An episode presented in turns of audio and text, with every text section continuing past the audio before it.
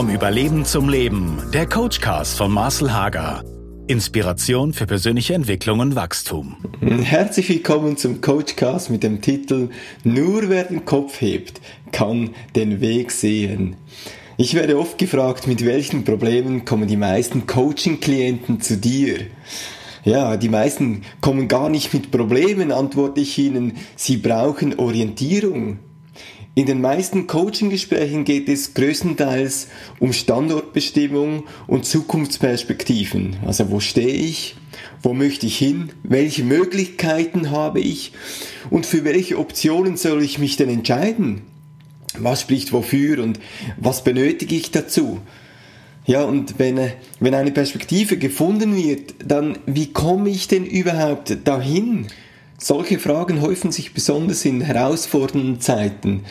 Zeiten mit erhöhten Arbeitslosenrate, massiven Stellenabbau oder Zukunftsängsten. Wir wollen Sicherheit. Ein weiterer Grund für ein Coachinggespräch ist oft eine latente Unzufriedenheit, Langweile oder eine unter respektive Überforderung. Ein wiederholt gehörter Satz das kann doch nicht alles gewesen sein in meinem Leben. Oder was ich auch immer wieder höre, ich möchte etwas Sinnvolles tun, etwas, wo ich meine Fähigkeiten für etwas Größeres einsetzen kann, als das, was ich jetzt tue. In den meisten Fällen kommen Klienten, weil sie eine Lösung für die Zukunft entdecken und entwickeln wollen. Und das hat mit Orientierung zu tun. Stell dir vor, du bist in einer chinesischen Großstadt und du hast dich verlaufen. Ja, das kann passieren. Und du sprichst kein Wort Chinesisch, also auch das kann passieren. Geschweige denn etwas entziffern. Ähm, die Straßenschilder sind wie schöne Verzierungen ohne richtungsweisende Bedeutung. Einfach Hieroglyphen, die wir nicht verstehen. Und du stehst an einer Kreuzung und du verstehst nur Bahnhof. Oder stell dir vor, du hast dich auf ein Abenteuer aufgemacht und du durchquerst das Amazonasgebiet. Alle Bäume sehen gleich aus, alles ist grün, nass und du hast keine Ahnung mehr, wo du bist. Folgende Geschichte habe ich so erlebt, als ich die schottischen Highlands überschritten habe. Alleine habe ich mich aufgemacht, enthusiastisch mit Begeisterung in Richtung Westen. Mein Tagesziel war, auf die andere Seite des Berges zu kommen. Ja, das hört sich jetzt nicht unbedingt schwierig an äh, oder spektakulär. Wäre es auch nicht, wenn das Wetter gut gewesen wäre. Ähm, Im Aufstieg geriet ich in einen fürchterlichen Schneesturm. Äh, der Wind tobte einfach so um mich, ich habe nichts mehr gesehen. Ich kämpfte gegen diese eisigen Winde. Auf der Hochebene angekommen war alles weiß und die Sicht völlig eingeschränkt. Ich bin eigentlich im Blindflug äh, über diesen Berg hinüber äh, gewandert oder äh, gekämpft.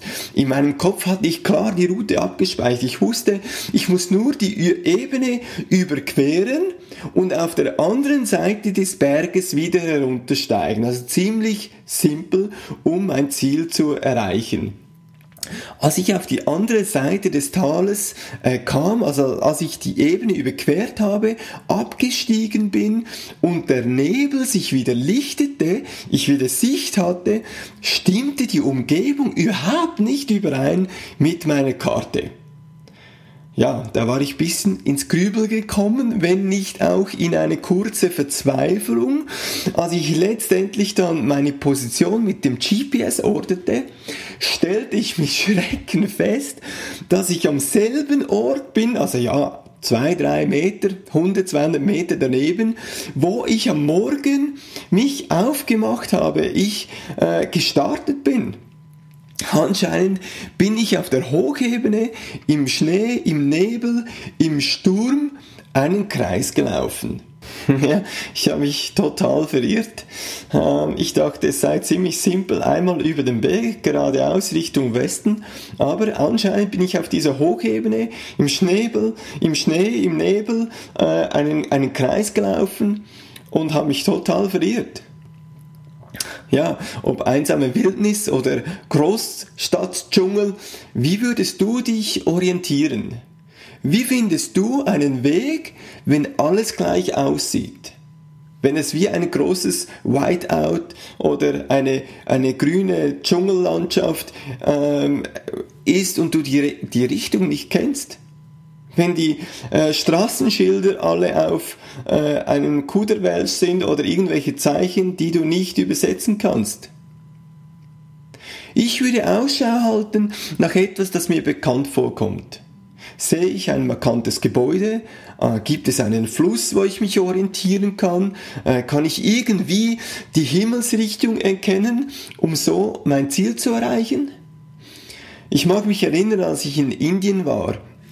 Mit dem Zug äh, fuhren wir vom Süden in den Norden nach Delhi und äh, schlussendlich mit dem Jeep ins Himalaya-Gebirge.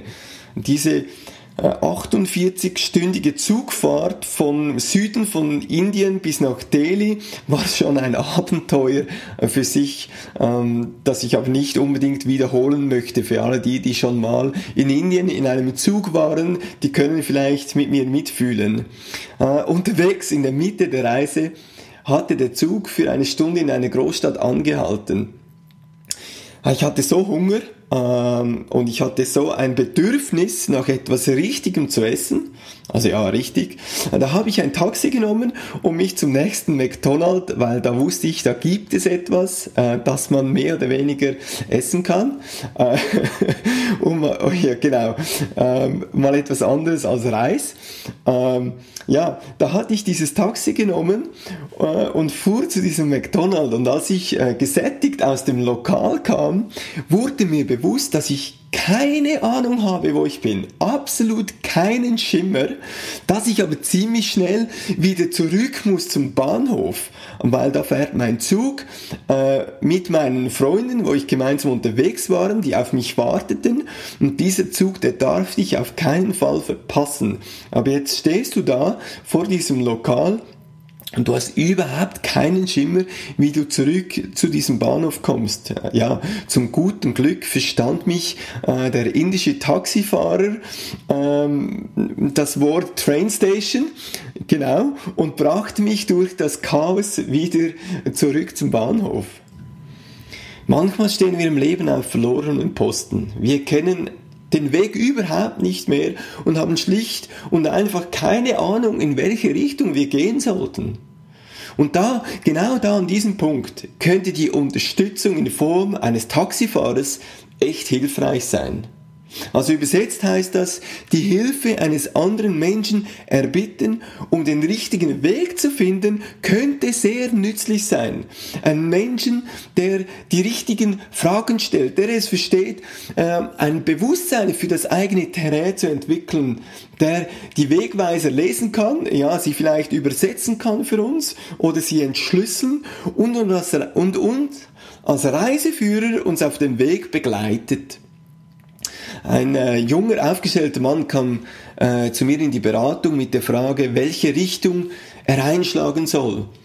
Ähm, er, er, er sprühte vor Energie, sagte er. Er, hatte, er hat voll die Kraft, aber er weiß überhaupt nicht, wohin damit. Was soll er damit anfangen? Wie soll er die Energie einsetzen? Er sei völlig unzufrieden mit der Situation, wo er drin ist. Er fühlt sich völlig fehl am Platz und sehe aber keinen anderen Weg, ähm, den er einschlagen könnte. Ich habe ihn aufgefordert, äh, am Whiteboard eine Kreuzung zu zeichnen. Er sollte Kreativität einfach mal freien Lauf lassen, einfach mal darauf losmalen. Das können ja nicht alle so gut malen, aber das spielt hier gar keine Rolle. Einfach mal aus dem Unterbewusstsein ähm, eine Kreuzung zeichnen. Einfach was mir in den Sinn kommt. Straßen, Häuser, die Umgebung, eins, zwei, drei, vier Straßen, noch eine Abzweigung. Ja, er zeichnet eine klassische Kreuzung, so mit vier gleich großen Straßen in alle vier Himmelsrichtungen. Als er mir seine Kreuzung präsentierte, forderte ich ihn auf, seinen Standort, also wo er jetzt genau auf dieser Kreuzung ist, zu markieren und äh, den vier Straßen einen Namen zu geben. Ganz interessant, äh, er, er hat sich in einem Auto gezeichnet, das Smits auf der Kreuzung steht. Ich fragte ihn dann, ja, von welcher Straße, von welcher Straße kommst du her? Er komme von der Komfortstraße. Also er musste diesen Namen, diesen Straßen, äh, diese Namen zuweisen und er kam aus der Komfortstraße. Der Job ist okay, aber er fordert ihn nicht. Doch er wurde befördert und die Anstellung war ihm auf sicher. Ich wollte von ihm wissen, wie, die, wie seine Zukunft aussieht, wenn er geradeaus auf diesem Weg über die Kreuzung fährt, also in die gleiche Richtung weitergeht, wie er gekommen ist.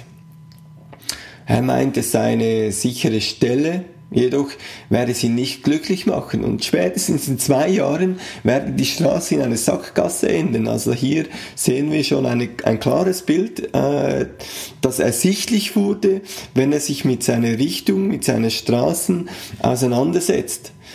Ich fragte ihn dann, wo denn die Straße, die links abbiegt, hingehen würde.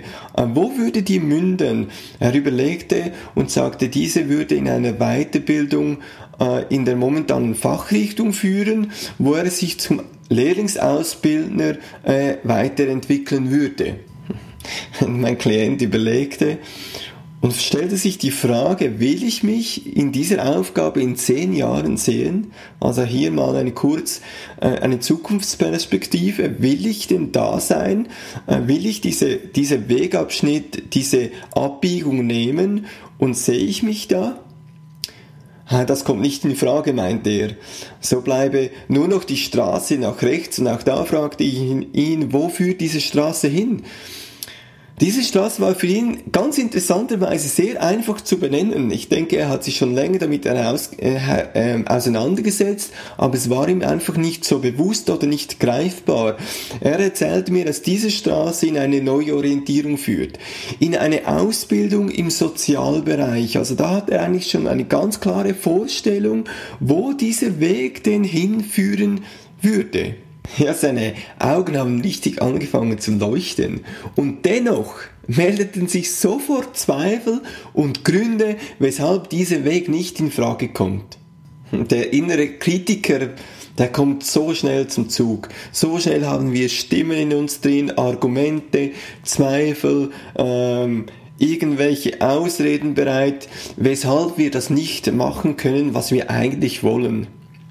Ja, der Klient sagt mir dann, ja, er müsse wieder drei bis vier Jahre in die Schule, er müsse ein Praktikum suchen, er würde viel weniger verdienen, äh, all diese kritischen Argumente. Und bei all diesen Argumenten wurde aber nur klar, dass dieser Weg ihn schon länger beschäftigt und als einzige richtige Option für ihn äh, als Möglichkeit scheint. Doch er müsse sich überwinden, sagte er, von der Komfortstraße abzubiegen braucht schon eine ziemlich große Überwindung auf einen Weg, äh, der lange und herausfordernd scheint.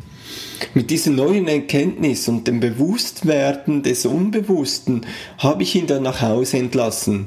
In einem weiteren Gespräch hatten wir diese lange Straße, also dieses Rechtsabbiegen in diese Neuorientierung, in diese Ausbildung zu einem Sozial, äh, in einen Sozialberuf hinein haben wir dann das Endziel in Etappenziele aufgeteilt, so dass der Weg äh, nicht mehr so weit scheint, sondern in kleinere Etappen heruntergebrochen wird. Wobei wir auch die einzelnen Schritte zwischen den Etappen miteinander gemeinsam definiert haben.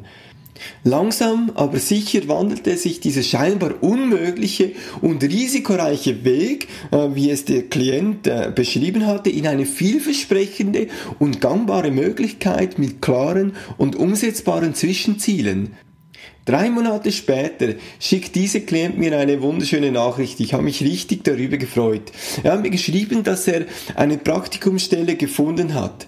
Ganz euphorisch schrieb er mir, wie erstaunt er sei, was die einzelnen Gespräche alles bewegt haben und er nun seine berufliche Laufbahn neu lancieren und die, die Richtung einschlagen kann, die er, die er wirklich will. Dass er endlich ähm, den Mut gefunden hat, diese Abzweigung zu nehmen, die ihm eigentlich schon viel länger bewusst ist oder unterbewusst in ihm schlummert.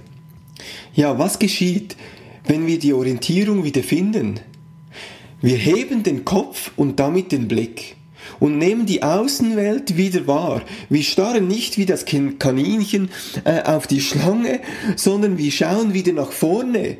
Wir heben den Blick und bekommen eine freie Sicht wir sehen in die Weite, wir sehen wieder eine Perspektive, wir können Ziele wieder ins Auge fassen. Ja, und dieses Kopfheben, das macht eben ganz viel mit uns.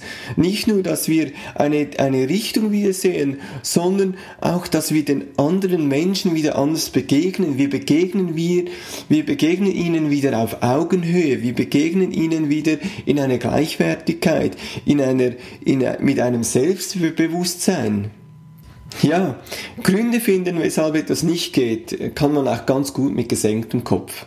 Den Blick heben, die Umgebung analysieren, Menschen um Hilfe bitten, Taxifahrer rufen, Schritte wagen, das heißt Hoffnung zu haben. Und diese Hoffnung, diese Hoffnung ist es, die uns die Kraft gibt, loszulaufen. Diese Hoffnung ist es, die unseren Selbstwert stärkt, die uns die Möglichkeit gibt, wieder in eine Perspektive hineinzukommen und mutig Schritte zu wagen. Also, nur wer den Kopf hebt, kann Wege sehen. Tschüss zusammen.